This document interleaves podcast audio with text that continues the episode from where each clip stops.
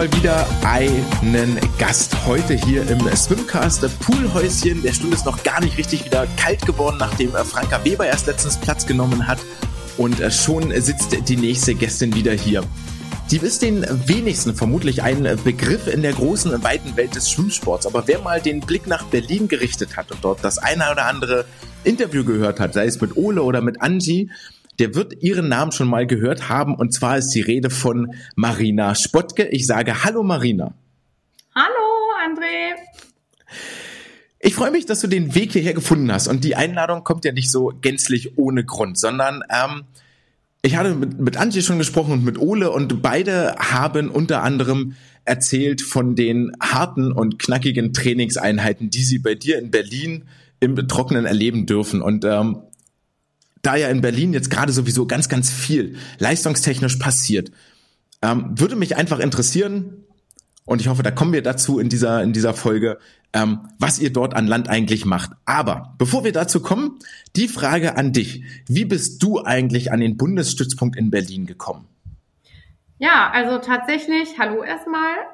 Ähm, tatsächlich ist es so, dass ich selber aktive Schwimmerin gewesen bin. Vor vielen, vielen Jahren habe ich bei Dieter Lindemann trainiert und ähm, hatte da Franzi van Almsig als Trainingspartnerin. Ein ganz toller Mensch übrigens auch, das vielleicht an dieser Stelle.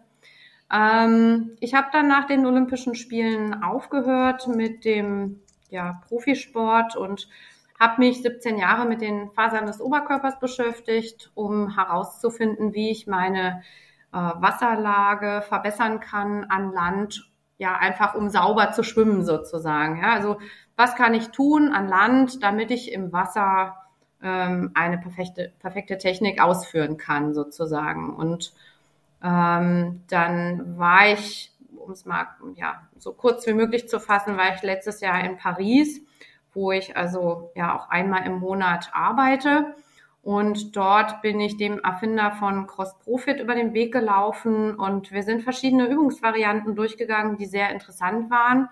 Und er hat mich dazu gebracht, äh, diese Dinge auf Instagram zu posten. Und dann äh, kam also praktisch eins zum anderen. Der Lasse Frank hat sich da mit mir über Instagram in Verbindung gesetzt und hat gesagt, Mensch, kann ich denn da mal zusehen? Das ähm, haben wir dann umgesetzt und Tatsächlich hatte ich dann Probetraining am Stützpunkt und das war also sofort Feuer und Flamme und das ging dann also direkt ins Eingemachte. Und so bin ich also praktisch, das ist jetzt so die Kurzform, an den Stützpunkt geraten. Ich bin also spezialisiert auf das Landtraining eines Schwimmers. Das ist ein sehr ungewöhnlicher Weg, quasi mit einer Online. Ich habe auch alles andere probiert, aber dieser hat funktioniert. da habe ich also eigentlich jetzt nicht so richtig da was für gemacht. Ja, schön, doch, du hast dich weitergebildet und ähm, ähm, ja. Wissen, Wissen angehäuft und offensichtlich überzeugt mit deiner Art. Äh, wie ja. war denn das erste Probetraining? Ist, glaube ich, etwas, wo viele von uns mit connecten können. Ähm, aufregend oder wie hast du das empfunden? Äh, ach, die waren mir einfach sofort sympathisch und ich glaube, ich denen auch. Also es ging einfach darum, dass ich diese Menschen verstanden habe. Also dadurch, dass ich selber aus dem Schwimmsport komme und auch alles geschwommen bin, was es gibt und auch dann im Alter ja nochmal äh, bei der Weltmeisterschaft der Masters in Kasan auch doppelt gewonnen habe und dann mit Staffeln auf vier Weltrekorde geschwommen bin, wusste ich einfach, wie die sich fühlen. Also ich, ich denke zu wissen, was ein Sportler braucht, um erfolgreich zu sein. Dazu gehört nicht nur das Landtraining im Sinne von Stabilisation des Bewegungsapparates, sondern eben auch dem mentalen Bereich. Also wie erde ich mich? Denn die Olympiade war für mich so ziemlich der schlimmste Wettkampf, den ich je hatte. Ähm, ich habe nicht die Leistung abrufen können und das lag mit Sicherheit auch zu großen Teilen an meiner psychischen Verfassung. Also ich konnte dieser großen Bühne nicht standhalten und deswegen inkludiere ich auch in mein Landtraining immer mentales, äh, mentales Erden, eine ganz, habe eine Ganzheitlichkeit in meinem Training und schaue den ganzen Menschen an. Und ich glaube, das war vom ersten Moment an klar. Also die wussten, ich weiß, wie die sich fühlen im Wasser. Ich weiß, wie die sich fühlen auf einer, auf einer Weltbühne auch, also ne, in elitären Wettkämpfen, wo alles voll ist, wo man unter Druck steht, auf verschiedenen Ebenen unter Druck steht dem Trainer gegenüber, der Presse vielleicht gegenüber, weil man besonders gut ist oder eben auch einem Partner oder Freunden gegenüber. Ne? Also man hat ja einen bestimmten Anspruch, eben zwar an sich selbst, aber eben auch anderen ähm, Menschen äh, gegenüber. Und äh, ich glaube, die haben einfach sofort gecheckt, dass ich weiß, worum es geht. Das natürlich dann eben auch in den Übungen, ne? sozusagen. Lass mich kurz fragen, wie lange ist das her, dass du in Berlin angefangen hast? Das war im September letzten Jahres. Oh, das ist, äh, herzlichen Glückwunsch. Ja, ein, und seitdem ist die Bombe geplatzt.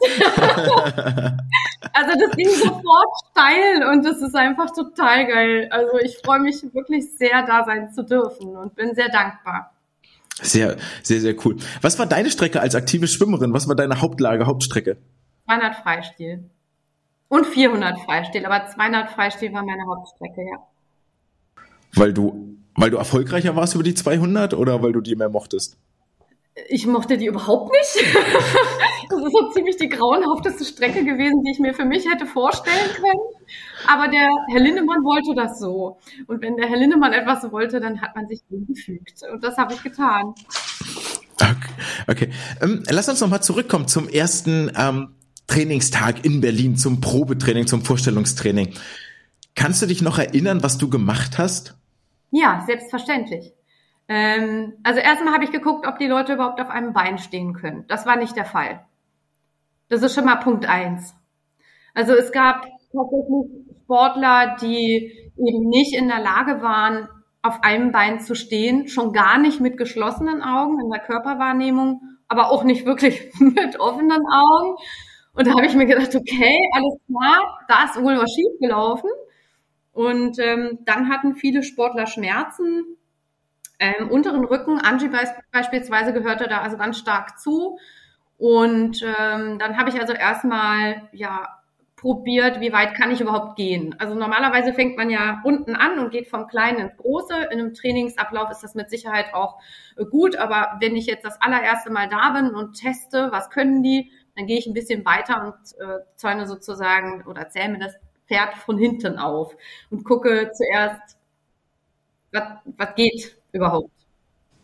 Und da ging nicht so richtig viel. also das heißt, ne, Liegestützposition, der Po geht an die Decke, äh, ich halt, halte einen Handstütz und dann äh, nehme ich den rechten Arm beispielsweise gestreckt nach vorne und die Hüfte dreht sich ein. Also das heißt, ich bin nicht in der Lage, meine Körpermitte zu stabilisieren. Und all das übertragen wir ja aufs Wasser. Und wenn wir das aufs Wasser übertragen, ergibt sich ein Strömungsverlauf, der sich ändert oder anpasst an diese fehlerhafte Technik. Und dementsprechend sind dann auch die Strömungen, die da hinten rauskommen, äh, nicht unbedingt förderlich für den Vortrieb. Was ist ein Handstütz? Ein Handstütz ist eine Liegestützposition. Also ich stütze mich ah, okay. praktisch auf den Händen ab und die Füße sind auf dem Boden. Okay, ich habe kurz an Handstand gedacht, als du dann sagtest, dass nee, den, äh, den, den, Arm, den Arm ausstrecken, war so, war ich doch ein, ein bisschen raus aus der Nummer. Ja, nein. Wie lange hat das gedauert beim ersten Mal? Wie lange war die Stunde? Ähm, ich meine, das waren 45 Minuten. Wie oft bist du jetzt in Berlin? Als äh, okay. Und was machst du dort? Was ist deine Aufgabe? Also ich bin tatsächlich die Athletiktrainerin in Anführungszeichen. Ich würde mich eher als ähm, Person verstehen, die Bewegungsanalysen durchführt und die Technik begutachtet, das Ganze skizziert. Also das heißt, ich male tatsächlich die Körper äh, auf, während sie schwimmen und sehe dann anhand des Schwimmens, wo die muskulären Disbalancen sind und wo eine Stellschraube ist, an der ich drehen kann. Und dann schreibe ich erst die Pläne fürs Wasser ähm, und führe natürlich das Landtraining dann mit denen auch durch. Okay. Also du bist selber am Beckenrand mit dabei. Ja, definitiv. Also ich bin selber, also jeder hat ja so seine Stärken und jeder hat sein Fachgebiet und meines ist einfach, dass ich, ich habe einfach vielleicht von Natur aus ähm, die Gabe zu sehen, wo ein Körper im Wasser hängt und wo nicht. Ich kann das, ich könnte jetzt nicht mich hinsetzen mit einem Laptop und, und schreibe ein Programm auf und sage, okay, 90 Kilo, ja, das sind jetzt irgendwie, weiß ich nicht, 100 Prozent. Und nächste Woche tippe ich in meine App ein, habe ich drei Prozent mehr, weißt du?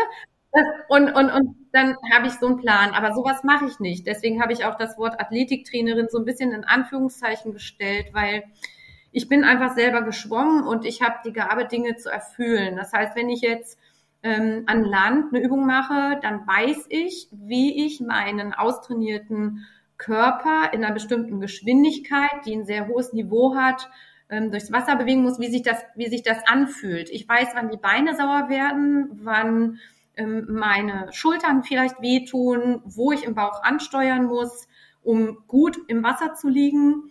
Und deswegen weiß ich auch, welche Übungen fürs Wasser wiederum wirklich greifen und welche nicht. Denn ich bin sehr klein im Vergleich zu vielen äh, Schwimmerinnen. Ich bin ja nur 1,70 Meter, war aber trotzdem in der Lage, Zeiten zu schwimmen, von einer 1,90 Frau. Und wenn man sich jetzt mal anguckt, was so bei den 200 Freistilen in den letzten 30 Jahren so passiert ist, muss man einfach auch ganz klar sagen, dass die Franzi van Almsig, äh, ganz liebe Grüße an der Stelle, ja, eine so geniale Leistung vollbracht hat äh, mit ihrer, mit ihrer Technik und ihrem Training, ähm, die heute von unseren Frauen einfach auch kaum geschwommen wird. Ne? Also so 1994, ich glaube, das war eine 1,56,78 der Weltrekord damals bei den Weltmeisterschaften in Rom äh, 1994. Wer schwimmt das denn heute? Und da muss ich mir natürlich auch, muss ich mich fragen, ne, was kann ich jetzt machen, um diese Zeiten wieder hervorzubringen, so, ja. Und ich mit meinem kleinen Körper musste eben, also ich habe überlange Arme tatsächlich, habe ich eine Spannweite von 1,81, also ich habe einen sehr hohen Affenindex und habe dadurch also einen sehr langen Zug. Aber trotzdem musste ich wirklich perfekt im Wasser liegen und eine bestimmte Ansteuerung auch in der Vorderseite des Körpers erbringen ähm, und, und meine Luft halten und so weiter und so fort. Da kommen wir bestimmt nachher noch drauf. Das sind ganz viele Stellschrauben, die ich jetzt mit den Berlinern also in die Umsetzung gebracht habe. Und das sind auch die, die so greifen und diese großen Körper viel schneller machen, als sie waren. Okay, da war, da war sehr, sehr viel drin. Ähm, erste ja. Frage, die, die mir sofort hängen geblieben ist. Was glaubst du, woran liegt das, dass wir, ich spreche jetzt mal für den deutschen Schwimmsport, ja. so Probleme haben, die die Zeiten einer Franzi van Almsig, die 1,56 klingt irgendwie richtig in meinem Kopf, eine Isabel Gose schwimmt das ähm, und dann kommen so einige mit einer 58, 59, die noch weg sind. Ja. Woran liegt das, dass wir da nicht ähm, hinkommen? Ja, also ich bin ich bin der Meinung, also es gibt mit Sicherheit viele Antworten und viele Trainer, die das hören, werden ihre Antworten haben. Und da, ne, also jeder hat ja so seinen, äh, seinen Gedankengang. Natürlich heißt es auch, ne, wenn ich schneller werden will im Schwimmen, muss ich auch schwimmen. Ne, das ist auch ganz klar. Aber ich muss natürlich auch meinen Körper stabilisieren. Und was mir einfach, also auffällt an den Körpern, die ich ha habe, sozusagen, ist, dass die in ihrer Jugend anscheinend nicht ihren Körper so stabilisiert bekommen haben, dass das System hält, wenn ich mehr Gewicht im Krafttraining draufpacke. Also ich muss überlegen, ich habe einen muskulären Körper, einen muskulösen Körper. Also der, da werde ich, da, da wird Gewicht draufgepackt von außen, aber die Mitte, die ist nicht stabil genug, um das zu tragen und dann kippt irgendwann das System. Und ich bin jetzt praktisch dafür da, diese, diese Heizungsrohre sozusagen, die sich in diesem bereits gebauten Haus befinden, äh, zu erneuern. So, weißt du, oder überhaupt welche reinzusetzen. Ja. Ne, weil sonst hast du eine riesengroße Baumkrone beispielsweise, wenn wir denken, der Oberkörper ist eine, eine Baumkrone, die breit äh, gefächert ist. Und dann habe ich so einen Pups Baumstamm, dann ist der morsch oder so und dann knickt der irgendwann, dann kriegt er Schmerzen im Lendenwirbelbereich Ne? Warum haben solche muskulösen Menschen, die fünf Stunden am Tag schwimmen, wieso haben die denn Schmerzen? We weißt du? Und, ja. und dann kommt eine Olympiasaison und dann werden die immer schneller und dann packst du noch mehr Gewicht drauf und zack, scheiße.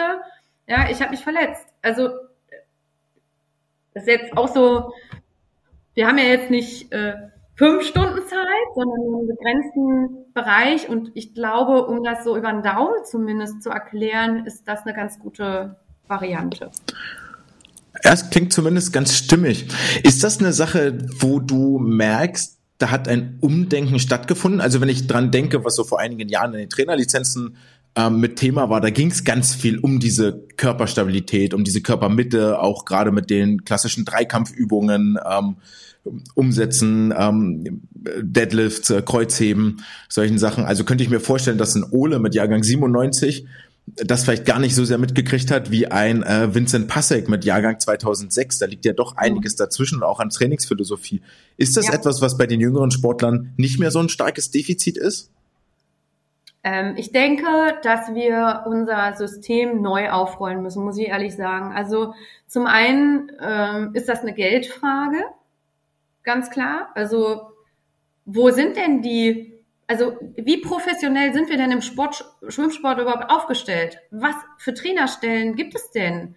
Also ich kann ja nicht als Schwimmtrainer einer eines olympischen Teams, ja, oder oder von von wirklich talentierten Menschen, die eine PK-Norm oder OK-Norm schwimmen, keine Möglichkeit haben, einen Athletiktrainer einzustellen oder so, weil die finanziellen Mittel fehlen. Beispielsweise, ja. Also ich glaube, es ist wirklich, also eigentlich braucht man jemanden, der das wirklich, äh, der, da, wo das der Fachbereich ist. Also das, was ich jetzt mache. Deswegen bin ich auch so dankbar, ja, dass ich da sein darf, weil ähm, ich die Möglichkeit habe, mich in diesem Bereich zu äh, oder das, den Bereich, den, auf den ich mich spezialisiert habe, halt auch auszuleben. Ich bin auch ein totaler Freigeist und, und äh, darf also äh, neben äh, Lasse aufgehen in dem, was ich kann.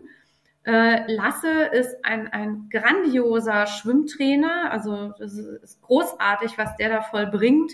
Nicht nur die Sets, die er schreibt, sondern auch seine Menschlichkeit und die Betrachtungsweise des äh, individuellen Sportlers, so dass man also praktisch einen selbstbestimmten Sportler kreieren kann, was wir ja wollen in dieser heutigen Zeit.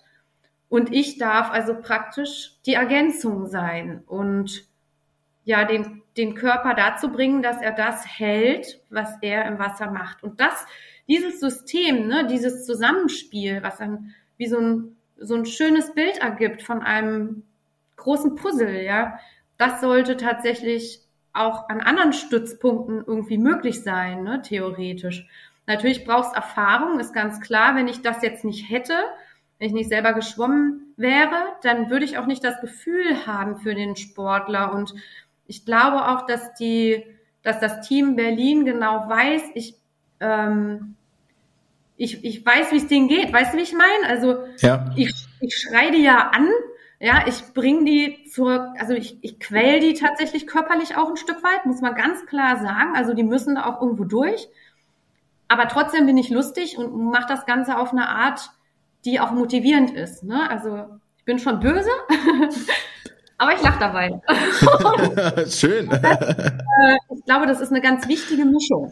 Ja, also ohne Spaß, äh, wenn er auch danach erst kommt, ohne den ist es echt langweilig. Und, und dann, das ist doof. Also absolut, absolut, ja. Also ich sage, ich habe immer früher gesagt, du bist als Trainer, bist du eigentlich in erster Linie bist du ein Verkäufer. Du möchtest jemanden dazu bringen, etwas zu tun, was er eigentlich nicht tun möchte. Und ja, nee, bei mir wollen die das alle. ja, ganz klar. Ich frage demnächst mal nach. Ähm, ja, ja, frag mal. Also wirklich, Berlin ist bekannt dafür, dass wir ein riesen gutes Team sind, ja, und zwar geschlechterübergreifend. Das heißt, Mädels wie Jungs verstehen sich untereinander richtig gut. Natürlich gibt's auch mal Rabbereien, aber hey, wir sind ein Team und wir lachen zusammen und wir gehen auch zusammen durch dick und dünn. Und in so einer Gemeinschaft ist man, glaube ich, viel, viel stärker, als wenn man immer so ein Einzelkämpfer ist, der, also ich glaube, das, nö, wir, wir sind doch eins, weißt du? Wir sind doch ein Land, Mann. uns doch gegenseitig anfeuern können. Das muss doch möglich sein. Absolut, gebe ich dir, gebe ich dir 100% recht, wäre auch meine Philosophie, möchte an der Stelle aber anmerken, dass es durchaus Gegenbeispiele gibt, die in ihrem alleinigen Trainingsumfeld wahnsinnig happy und schnell geworden sind. David Popovic ja. ist so ein, so ein Beispiel. Ähm, ja.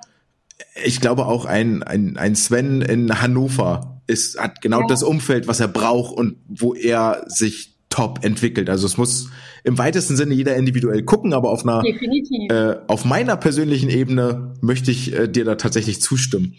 Ja, aber das ist ja auch Berlin. Wir, wir reden ja über Berlin. Und Berlin ist Richtig. so. und jeder kann ja das tun, was er für richtig hält. Es gibt viele Ansätze im Sport. Es gibt viele Ansätze, alle sind in, auf ihre Weise richtig. Jeder hat seine Begründung, warum er bestimmte Sets schwimmt. Ne? Also und vielleicht klappt das bei dem einen Sportler auch so und bei dem anderen nicht. Und jeder Sportler ist ja auch ein bisschen anders. Ich meine, ihr habt euch in Berlin jetzt ja auch sehr auf die ähm, Kurz- und Mittelstrecken fokussiert. Alles, ja. also 200 ist, ist Ende. Ich glaube, weiter als acht können die auch gar nicht zählen, was völlig okay ist. Wo an anderen Stützpunkten ist es woanders. Hm, jetzt hast du schon gesagt, ähm, be beziehungsweise hast du schon angesprochen, dass du ganz viel über die Muskeln im Oberkörper dich informiert hast und nachgedacht hast. Ja. Und äh, dass die entscheidend sind für die Wasserlage. Kannst du das etwas mehr ausführen? Ja, natürlich. Also der Oberkörper ist für mich nicht nur die Rotatorenmanschette, sondern ähm, alles oberhalb der Hüfte. Und dazu zählt der gesamte Bauchraum, also alles, ne, wie so ein Baumstamm, vorne wie hinten einmal rum, alles was quer liegt und so weiter und so fort. Und wir haben ja eben verschiedene Muskelschichten im Bauchbereich. Und da ist es halt einfach wichtig, dass man von der tiefsten Schicht, Transversus Abdominis, ne, also der wie so ein wie so ein Stützgerüst seitlich hochgeht und eben auch, ja, so, wenn du dich jetzt in der Mitte einmal durchschneiden würdest, dann wäre da wie so ein, wie, wie so ein Baumstamm sozusagen, so ein Geflecht, was dann auch hinten im Lendenwirbelbereich sitzt und so, ne? Also, wenn man das nicht hat, dieses Stützgerüst sozusagen, da wird es natürlich schwer, aber wenn man das auch hat, dann muss man es auch ansteuern können. Also dann liegen da drüber die ganzen schrägen Bauchmuskeln, die angesteuert werden müssen.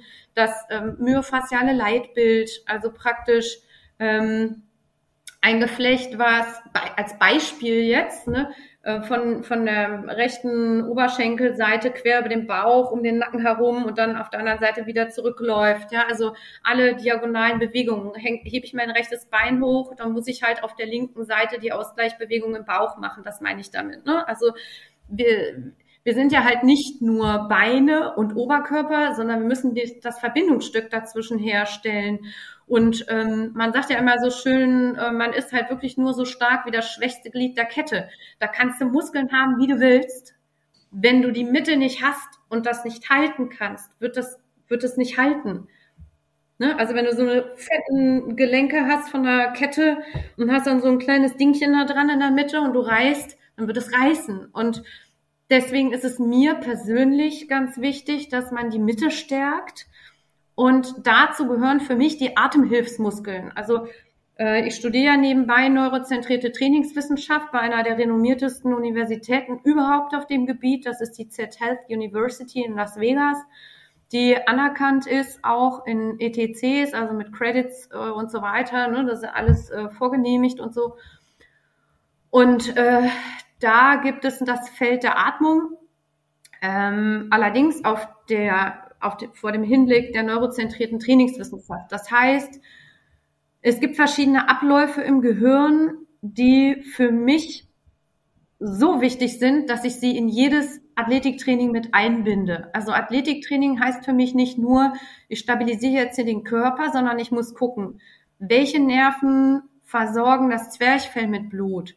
welche Abläufe gibt es im Gehirn, welche Bewegungen sind über welche Signale gesteuert. Ja, also wenn ich eine Brille brauche zum Beispiel, dann äh, unser visuelles System, das hat ja etwa 70 Prozent sozusagen, macht das aus. Das Gehirn will ja immer sicher sein. Ne? Wann, wo bin ich sicher?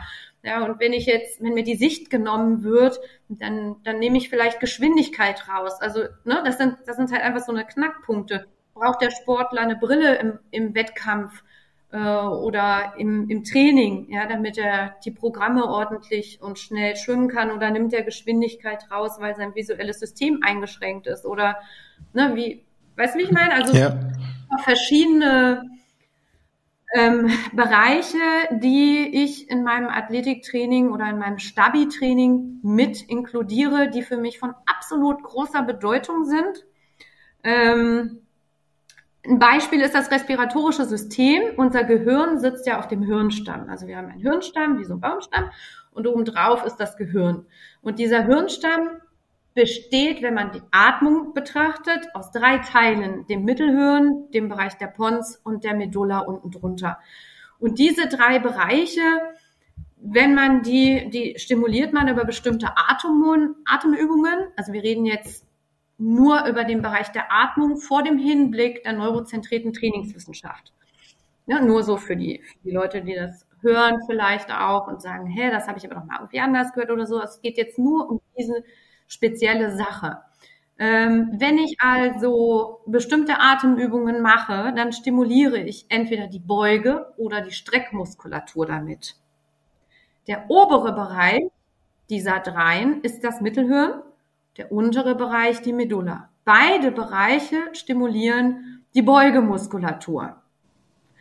Was ist so ein Beispiel für eine Beugemuskulatur? Na, die Flexion. Also als Beispiel ist, ich, ich beuge meinen Körper ein. Verstehst du? So. Also, ja, also ja. Ich, äh, ich halte Vom Überbeugen, so wie der Name. Ja. Ich beuge die Arme ein, ich beuge die Beine ein, ich gehe in so eine Embryonalstellung. Das ist eine Beugung. Mhm. So, ja? Im extremen Sinne jetzt. So, wenn ich jetzt also mir eine Atemübung angucke aus dem Bereich neurozentrierte Trainingswissenschaft, ähm, ja, das muss ich dazu sagen, weil es mit Sicherheit auch viele Physiotherapeuten gibt, die äh, Dinge vielleicht nochmal aus einer anderen Perspektive betrachten. Aber das, was ich hier lerne, ist spez oder, oder was ich studiere, ist speziell für den Bereich der neurozentrierten Trainingswissenschaft. Also alles, was das Gehirn, das Gehirn steuert ja unsere Bewegung. Ne? Ich kriege ein ich sehe etwas, kriege ein Signal und dann gehe ich in die Bewegung. Hm. Wenn ich also bestimmte Atemübungen mache, das führe ich jetzt nicht aus, es würde zu lange dauern, dann ist ein, ein äh, Beispiel für eine Atemübung sind die Unterwasserkicks. Wenn ich also jetzt ins Leere atme, die Kehle verschließe und ins Leere atme, stimuliere ich den Bereich der Medulla. Das ist das parasympathische System, also System des, der Ruhe und der Verdauung, aber es stimuliert auch die Beugung. Nachweislich. Das bedeutet, wenn der Ole die ganze Zeit seine Rückenkicks macht, und dann auf 10, 12 Metern die Kehle, also die Kehle ist ja eh verschlossen, aber dann geht ihm ja die Luft aus. Und dann kommt dieses, uh, ne, also ich, ich kriege keine Luft mehr so. Und in dem Moment stimuliert er die Beugemuskulatur, muss sich aber strecken. Das heißt, ich muss an Land eine Anzahl an bewussten Atmungswiederholungen ansammeln, damit ich entgegenwirken kann. Ja, also ich will es nicht übertreiben und zu weit ausführen, aber es ist wichtig, auch dieses Thema zu beleuchten. Aus diesem Grunde machen wir nach jedem Athletiktraining, nach jedem Stabi-Training, wie auch immer man das nennt, machen wir eine zehnminütige Meditations- und Ruhephase, wo wir bewusste Atmungswiederholungen ansammeln. Das gehört für mich dazu. Dazu kommt, dass ich die Atemhilfsmuskulatur stärke und zwar nicht nur ähm, also die Atemhilfsmuskulatur ist ja ganz viel. Ne? Das ist jetzt nicht nur das Zwerchfell, was man so kennt, sondern auch rechts und links an der Innenseite der Hüftknochen beispielsweise sitzt eine Atemhilfsmuskulatur oder der Rectus abdominis, der Sixpack-Muskel ist auch ein Atemhilfsmuskel und so weiter. Also ne, hier oben im, im Pectoralis-Bereich. Also es gibt mehrere Atemhilfsmuskeln. Und was man wissen muss ist, dass man diese halt eben stärkt. Was passiert nämlich, wenn ich ins Wasser springe, ist, es gibt eine, eine Kurve sozusagen, das ist die Brachistochrone, das ist der schnellste Weg, wie ich an mein Ziel komme, kennt ihr vielleicht, ne? Also so, ich habe ein Koordinatensystem und ziehe praktisch eine gerade Linie von äh, A nach B aber das ist vielleicht nicht der schnellste Weg. Der schnellste Weg ist so, wie Achterbahnen gebaut werden, nennt sich Brachistochrone, ist eine Kurve sozusagen. Und wenn ich jetzt ins Wasser springe, springe ich auch eine Kurve. Ja, also ich springe praktisch den schnelleren, den schnellsten Weg. Ja, und ich muss ja in der Lage sein, meinen Körper aus dieser Kurve wieder hochzuziehen. Das gelingt aber nur mit dem Unterbauch. Das heißt, wenn ich nicht in der Lage bin, meinen Bauch zu bedienen, dann komme ich auch nicht so gut wieder hoch. Dann kann ich auch keine kraftvollen Kicks ausführen. Und wenn ich die Vorderseite des Körpers nicht gut bedient habe, dann kann ich auch nicht besonders gut auf dem Wasser liegen. Der Punkt ist nur, der Sixpack-Muskel, der ist verwachsen mit dem Brustbein. Wenn ich jetzt ausatme, dann wird dieser Richtung Schambein gezogen und meine Schultern gehen ein Stück weit nach vorne. Ich muss also irgendwie in der Lage sein, in einer Extension zu sein, also in einer, manche sagen Bogenspannung, also so nach hinten gerichtet, ja. Und muss aber trotzdem stabil sein. Ja, wie mache ich das? Indem ich die Atemhilfsmuskulatur rechts und links an der Innenseite der Hüftknochen anspanne. Das muss ich ansteuern können. Solche Sachen machen wir in Berlin. Und jetzt fragen wir uns alle, Kannst du uns eine Beispielübung dafür geben und nennen oder ist es tatsächlich eine, ein bewusstes Aufmerksamkeitslenken auf diesen Bereich? Ähm, also ich habe tatsächlich einig, einige Übungen aus der Sporttherapie, die ich mit den äh, Sportlern mache. Äh, das haben wir jetzt auch im Höhentrainingslager mit der deutschen Nationalmannschaft mal ähm, eingestreut sozusagen. Das eine ist, dass man sich auf den Rücken legt. Also es sind alles so einfache Übungen, ja, aber man muss ja halt eben diesen Impuls setzen. Also es ist gar nicht groß anstrengend oder sowas. Man muss halt nur wissen, wie man das dann auch steuert. Also wie bringe ich das ins Wasser, wenn ich das habe. Ne? Also ich liege auf dem Rücken, die Beine sind angewinkelt im 90-Grad-Winkel, äh, Unterkörper zu Oberschenkel, Oberschenkel zu Unterschenkel und geflexte Füße. Und dann lege ich einfach meine Hände unter die Knie auf die Oberschenkel und drücke die Oberschenkel gegen die Hände und die Hände gegen die Oberschenkel. So, das ist Punkt eins. Dann merke ich schon mal was. Das ist, das sieht nach gar nichts aus und ist echt anstrengend. Also wenn man das so einstreut in normales Bauchprogramm, dann denkt man so, hä, was ist denn das für ein Mist? Ja, das sieht ja scheiße aus und ist auch scheiße. Das ist einfach, das ist einfach doof aber ist cool. So, das ist das eine. Das andere ist, ähm, die linke Hand zum Beispiel, also gleiche, gleiche Position der Rückenlage und äh, Beinhaltung. Äh, und dann ist die linke Hand äh, praktisch auf dem Boden ganz entspannt und die rechte ähm, Handinnenfläche äh, geht an die linke Innenseite äh, des, äh, an, die, an die Innenseite des linken Knies sozusagen, also so diagonal rübergegriffen und dann äh, drücke ich das Knie ganz feste gegen die rechte Handinnenfläche und umgekehrt. Und dann drehe ich mich auf den Bauch und gehe mit dem Oberkörper hoch und mache so eine Kraulübung. Aber ich habe so das Gefühl, dass diese Kraulübung, die so jeder macht, einfach gar nicht richtig gemacht wird, weil die Sportler heben einfach so ihre Arme an und ihren Oberkörper an und machen dann irgendwas. Aber im Endeffekt musst du versuchen, den Bauch anzuspannen und darüber den Oberkörper hochzuheben. Und dann machst du diese Bewegung, weißt du, also es geht einfach um die Sinnhaftigkeit und dann macht man auch mal die Augen zu. Wie, wie mache ich das überhaupt? Wie fühlt sich der Bauch überhaupt da unten an? Es klingt nach ganz viel ähm, Bewusstsein wecken, auch den Blick auf die richtigen Dinge lenken, wo die Sportler hingucken sollen, um nicht einfach die Übung nur abzuarbeiten, wie das so genau. ist. Ähm, ja, wenn du Athletiktraining machst, jetzt hast du ganz viel über Stabi gesprochen auch und ähm, bleibt das auch bei Stabi oder bist du auch mitverantwortlich für das, was man so klassisch traditionell Krafttraining nennt, also an den Maschinen ähm, mit, mit viel Zusatzgewichten? Ja, also tatsächlich haben wir äh, ja auch den Stubi, ne, der auch da so ein bisschen äh, halt eben die Pläne schreibt für das Langhandeltraining. Aber ich bin vom Bundesverband Deutscher Gewichtheber natürlich auch äh, nicht nur der, der Langhantel-Coach, sondern ich habe das olympische Gewichtheben als Coaching-Lizenz äh, gemacht und äh, habe natürlich auch dafür einen Blick. Allerdings, also ich hatte jetzt so sechs Wochen die Möglichkeit, die Sportler richtig hardcore herauszufordern in dem, äh, also die ersten sechs Wochen der neuen äh, Saison. Und da durfte ich richtig auf die Kacke hauen. Und ähm, und habe halt, also ich mache es anders tatsächlich. Ja. Also Langhantel ist, ist eine tolle Sache, aber wenn ich die Möglichkeit habe, Training zu geben, mache ich es mit Traktorreifen. Also ich habe einen Traktorreifen bestellt mit eingebauten Tauen, äh, der wog 120 Kilo und dann sollten die mal aus dem Bizeps diesen Traktorreifen hochheben und mit dem Trizeps wieder umschmeißen. Und dann haben die diesen Traktorreifen, haben sie sie in die Mitte gestellt, haben die Taue angefasst und haben das Ding über den Parkplatz gehoben. Und das ist Weißt du, wenn du nicht weißt, was deine 100 Prozent sind, dann kannst du die vielleicht auch fahren.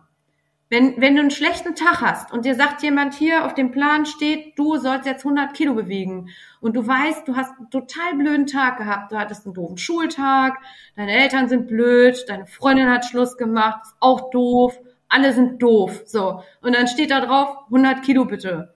Und du denkst dir, ja, geht jetzt aber nicht. So, und weißt du, das ist echt ein Unterschied, einfach ein Kopfunterschied, ob ich zu einem Traktorreifen renne und die Sau rauslasse und diese 120 Kilo umschmeiße, weil ich gar nicht weiß, was ich kann und was nicht.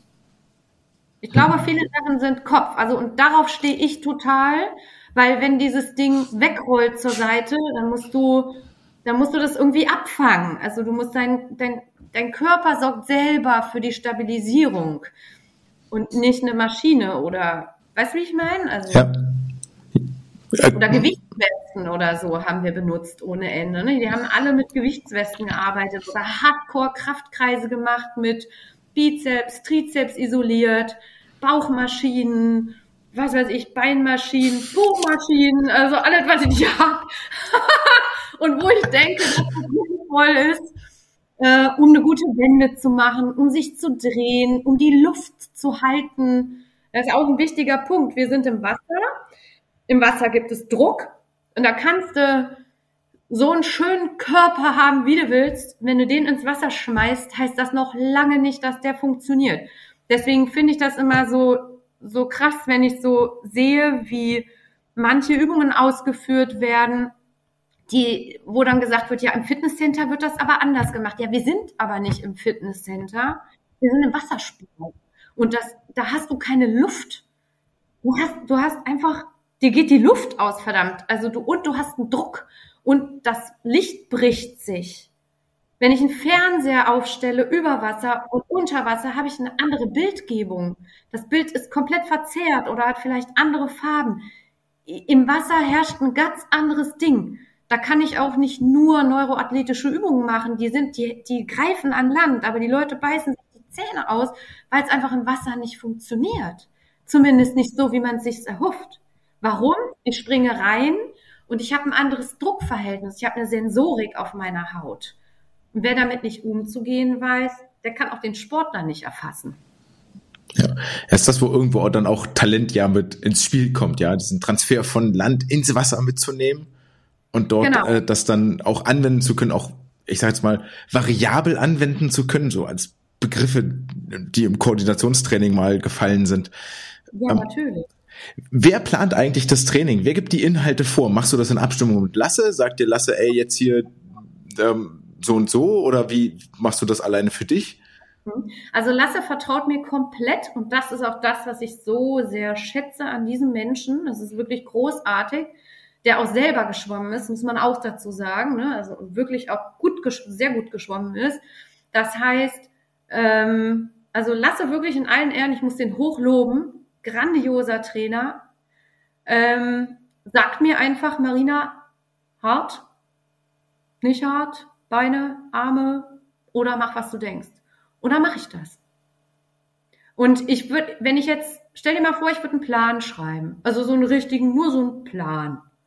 So, und dann kommen die zum Training und sehen aus wie ausgelutscht. Dann kann ich meinen Plan nicht machen. Da muss ich mich anpassen. Ich kann nicht einfach durchziehen, was ich mir in den Kopf setze. Ich muss mich meinem Sportler anpassen. Das ist eine große Gabe. Ne? Also ich brauche ein großes Repertoire an Sachen. Und ich muss wissen, wie es im Wasser funktioniert. Ich muss wissen, was ist möglich ins Wasser zu bringen.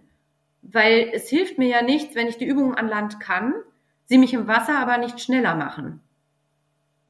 Also ist das die Abstimmung von Lasse und mir, der sozusagen auch genau weiß, was ich vorhabe, in welche Richtung ich gehe, wie zum Beispiel in diesen sechs Wochen wo wir viele technische Übungen im Wasser gemacht haben. Ich hatte den Fokus auf die Atemhilfsmuskulatur gelegt, komplett. Und die haben dann Tauchen, Luftnot, was weiß ich, alles Mögliche an Drills bekommen, die ermöglicht haben, dass sie, also die überhaupt ermöglicht haben, dass sie das ins Wasser bringen können. Das war ja auch dann praktisch die, das Okay von Lasse, der das mit mir zusammen abgestimmt hat. Deswegen meinte ich auch, das ist ein Puzzle man muss ein Team sein und zusammenarbeiten, sonst funktioniert das, glaube ich, nicht gut. Wie individualisiert ist das Training, das du machst? Komplett. Ich schreibe jedem Sportler auf seinen Körper eigene Karten. Punkt. Gut, ja, durch. Ein, einfache Frage, einfache Antwort. Manchmal geht ja. das so. Ähm, wo wir gerade bei einfachen Dingen sind, ich gehe noch mal ein bisschen mehr zurück in die Praxis und sage, okay, ich habe jetzt hier ähm, viel gelernt und mitgenommen, ähm, vielleicht an Übungen oder auch so an Trainingsphilosophie ähm, und das ganz viel mit ähm, Körpergewicht passiert. Ähm, was sind was sind Fehler, die du versuchst zu vermeiden oder die dir zu oft auffallen, die du zu oft siehst, auch hast du jetzt den Blick mal ein bisschen weiter gesehen in viele andere Trainingsgruppen noch in Erzurum, ähm, ohne jetzt konkrete Namen zu nennen oder ähnliches, aber, aber wo sagst du, na, das würde ich mal hinterfragen? Ähm, also erstmal muss ich sagen, dass das Trainerteam in Erzurum sehr, sehr schön war. Das mag ich mal betonen. Ja, man hat zusammen überlegt, wie man den deutschen Schwimmsport voranbringt. Man hat sich ausgetauscht, was sehr wichtig ist. Man hat Wissen ausgetauscht, was oft lange nicht der Fall war. Oh, ich verrate mein Wissen nicht. Ich hätte ja jetzt auch gar keine Übungen verraten müssen. Ich hätte doch mein Augenmerk nicht verraten müssen. Aber ich habe es nicht verraten, weil nur weil das jetzt jemand gehört hat und vielleicht denkt der eine, ach, die hat einen Knall, was die erzählt, ist Quatsch. Oder der andere denkt, boah, vielleicht denke ich doch nochmal drüber nach, dass da waren doch ein paar gute Sachen dabei jeder macht ja was anderes aus dem, was er weiß. Und deswegen ist es unheimlich wichtig, sich auszutauschen. Das erstmal dazu. Ne? Also so Wissen zu teilen und daran zu wachsen, das ist vielleicht auch etwas, wo der deutsche Schwimmsport vorankommen kann. Ne? Und nicht zu sagen, ah, ich will jetzt hier das und die und die behalten, weil jetzt ist hier, ne, was weiß ich was im Spiel. Und nee, wir sind ein Land und wir sollen als Land erfolgreich sein. Lass mich ganz kurz, ganz kurz einhaken. Du hattest, glaube ich, einen kleinen Versprecher am Anfang deiner Ausführung, hast du gesagt, sie haben mein Wissen nicht geteilt und ich möchte doch betonen, du hast es geteilt. Äh, wie meinst du das jetzt?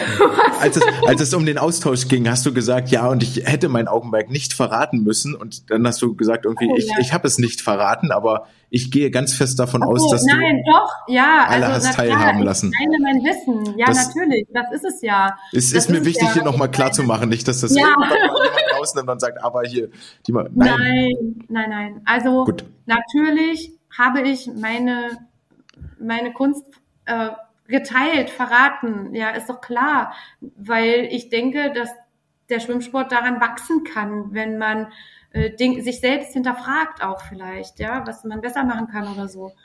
Mir fällt es schwer, anderen vorzuschreiben, was sie machen sollen. Also deswegen ein Fehler, weiß ich nicht, ob ich da einen Fehler benenne. Oder, oder so, so typische Anfängerfehler. Wenn ich jetzt Trainer bin und ich habe eine Sportlergruppe, 12 bis 14-Jährige, ähm, was sind denn, also hast du dort so klassische, typische ähm, Misskonzeptionen oder Mythen, die sich vielleicht noch irgendwie halten? Ich denke ganz oft immer noch an äh, Kniebeugen, die Knie dürfen nicht über die Zehenspitzen nach vorne ragen, so. was sich immer naja, noch festsetzt. Also, ne? Also tatsächlich gibt es Stützpositionen im Handstütz, also in, ne, da haben wir ja vorhin schon mal kurz drüber gesprochen, ähm, die einfach nicht gut gehalten werden, die nicht gut ausgeführt werden. Ähm, noch dazu kommt, dass man wissen muss, dass wenn ich mich in einem Stütz befinde und mich gar nicht bewege und den nur halte, rein neuronal nichts passiert. Was heißt für dich, der ist schlecht gehalten? Äh, wenn der Po nach oben geht, zum Beispiel als Ausgleich, ne? Oder ich strecke den rechten Arm nach vorne, wie vorhin schon kurz beschrieben, und meine Hüfte, äh, die schafft es nicht still zu bleiben und die oder die Trainer achten nicht, die schafft es nicht, sondern die Trainer achten nicht darauf.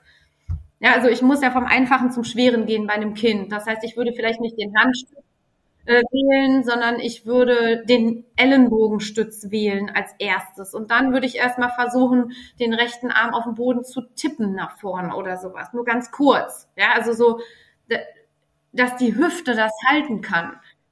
Und darauf wird nicht geachtet. Die Kinder werden, werden in ihrer Position oftmals belassen, finde ich. Und es ich glaube, es wäre nicht schlecht, wenn mal so ein Grundkatalog oder so ein Grundkonzept erarbeitet werden würde, wo man sich zumindest Ideen holen kann von Übungen, die schwimmspezifisch sind. Ist das nicht genau das, was eigentlich in der Ausbildung passieren sollte? Ja. Ich habe bewusst den Konjunktiv benutzt, ähm, weil ich viele Ausbildungsinhalte kenne, gehört habe, gesehen habe. Hm, ja, ja, okay. Ja. Was ist so, hast du eine Lieblingsübung? Alles.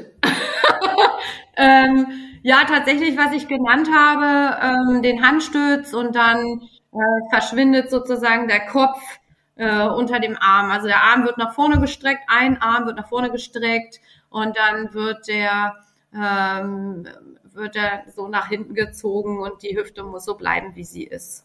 Das ist recht schwierig tatsächlich. Ne? Oder eng gefasste Liegestütze, wo dann aber das linke Bein gestreckt nach oben gehalten wird und das bleibt auch da und so machen wir enge Liegestütze und springen dann auf das rechte Bein und halten das dann hoch, solche Sachen. Oder Breakdance-Moves, also alles, was äh, ne, dann, dann den Gelenkspalt in der Schulter vielleicht trotzdem noch mit öffnet, aber eben auch dafür sorgt, dass die Beine oben gehalten werden können aus eigener Kraft, sowas. Wie will ich das sonst im Wasser machen? Das nur weil ich ein Gewicht bewege, heißt das doch nicht, dass ich in der Lage bin, meinen Hüftbeuger anständig zu bedienen und gerade Wege zu fahren mit den Füßen. Und also, wenn ich nach vorne kommen will, in einem geraden Weg, muss ich gerade nach hinten ziehen und dafür brauche ich alle asymmetrischen Fasern. Sonst komme ich nicht gerade nach vorne. Lass uns noch mal ein bisschen zu dir kommen und deinem Transfer aus dem Wasser an den Beckenrand oder in die Trainer, in die Coaching-Position. Ähm, wie, wie, wie erlebst du dann, also bist du selber bei Wettkämpfen auch am Beckenrand dabei? Na klar. Selbstverständlich. Und wie erlebst ja, du diese kann. Rennen? Auf jeden Fall. Ich muss auch sehen, wie der Körper aussieht, wenn er, also, nimmer kann. ja, klar. Okay. Das ist ja das Wichtigste überhaupt. Guckst du da mit einem analytischen Auge drauf oder bist ja. du auch mit einem sehr emotionalen Auge dabei? Beides. Beides. Ich bin voll am Start. Ich feuer an, ich rufe die Namen und fieber mit. Aber wenn derjenige schwimmt, dann gucke ich, äh, dann gucke ich genau hin. Du hast gesagt, du warst selber mal aktive Schwimmerin und auch bei Olympia dabei. Welche Olympischen Spiele waren das? 1996. Atlanta, 96. Ja, ich bin alt. Nein, ach, das hast du jetzt gesagt, um Gottes Willen. Hm. Ja. Jetzt hast du gesagt, die sind für dich nicht gut gelaufen, weil unter anderem du der Drucksituation nicht standhalten konntest. Ja. Wie ging es für dich dann danach weiter, beziehungsweise was war da überhaupt, also was war passiert? Uh, hartes Thema. Hm. Hartes Thema.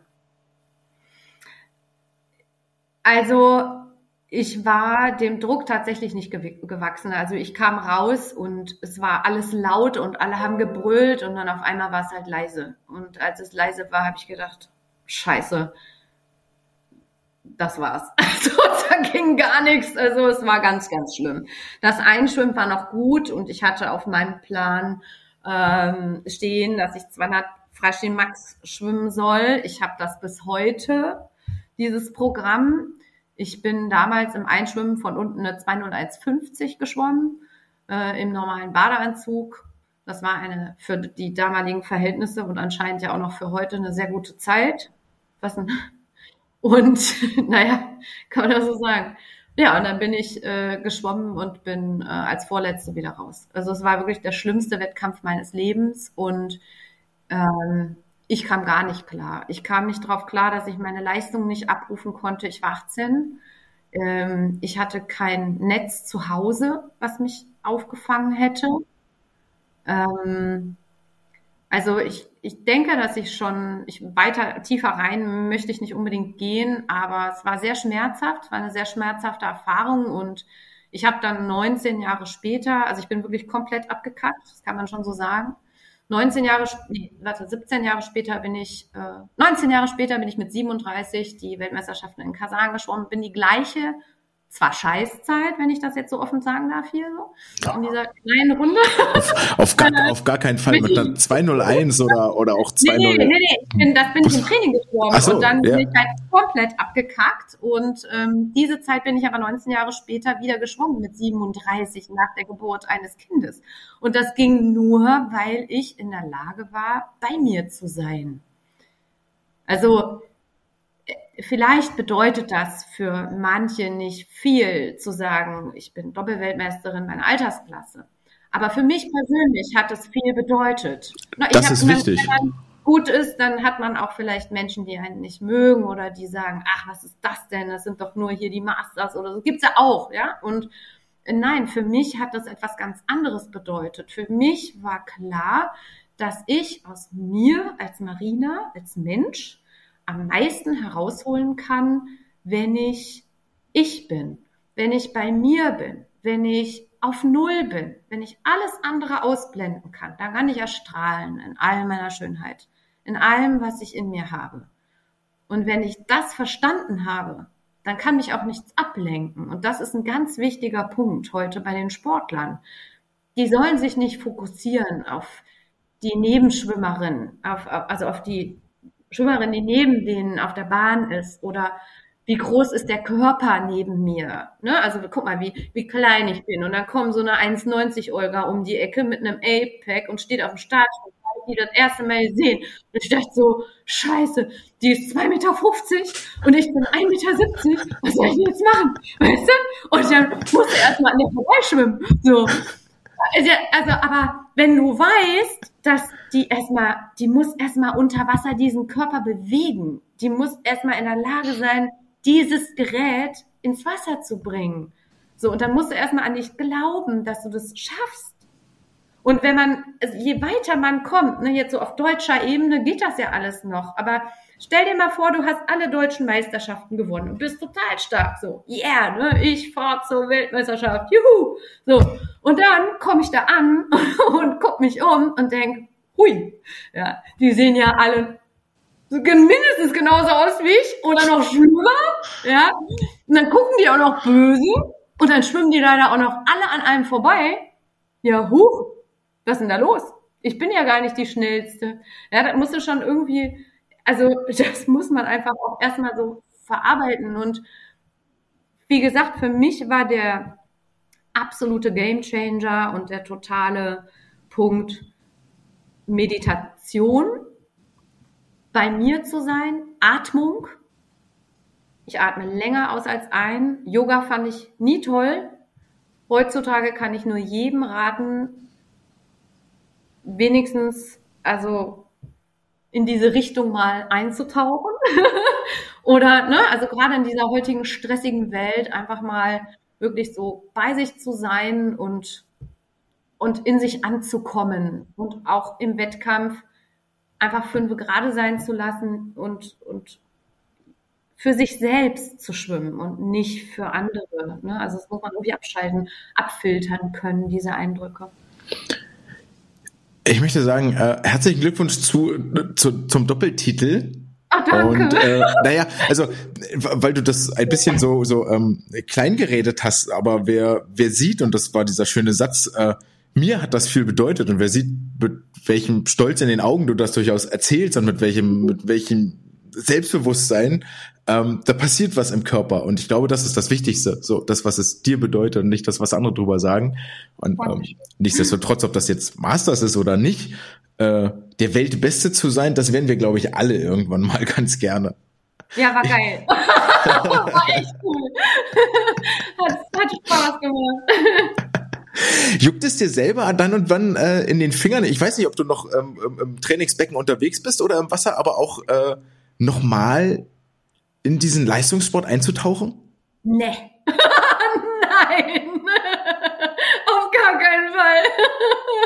also, ich bin im Becken, um den Sportlern zu helfen. Tatsächlich äh, ziehe ich mir Flossen an, tauch unter denen durch manchmal und tipp die an an der Stelle, die technisch unsauber ist, weil ich, wenn ich im Wasser bin, habe ich den großen Vorteil, ich fühle die Aura von der Person über mir oder neben mir.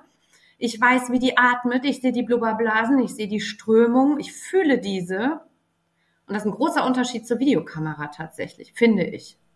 Aber ich bin auch ein sehr äh, sensibler Mensch und äh, das liegt mir dann ganz gut, im richtigen Moment die richtigen äh, tatsächlich sensorischen Pulse auf die Haut zu bringen, damit der Körper dann nicht nachdenken muss, sondern eben nur das propriozeptive System anhat und äh, und ich übernehme dann sozusagen das Nachdenken für den. Und mich freut es sehr, wenn die Sportler das schaffen, was ich nicht geschafft habe. Also ich möchte, dass die das erreichen, was mir verwehrt blieb. Und das ist auf der großen olympischen Bühne ähm, eine gute Leistung abzurufen und auch dahin zu kommen natürlich. Dafür bin ich gerne da. Dann wünsche ich dir genau für diese Taten und für diese Dinge alles, alles Gute, viel Erfolg bei euch im Team. Möchte sagen, vielen Dank für die, für die Einblicke in dein Training und für die unterhaltsame Stunde, die wir zusammen geteilt haben. Es war ein sehr schönes Ende und äh, da steckte wahnsinnig viel drin. Vielen Dank, liebe Marina, für deine Zeit. Ja, danke auch. Danke fürs Zuhören. Danke für deine Zeit. ich freue mich, wenn wir uns am Beckenrand wiedersehen. Tschüss. Ja, unbedingt. Tschüss.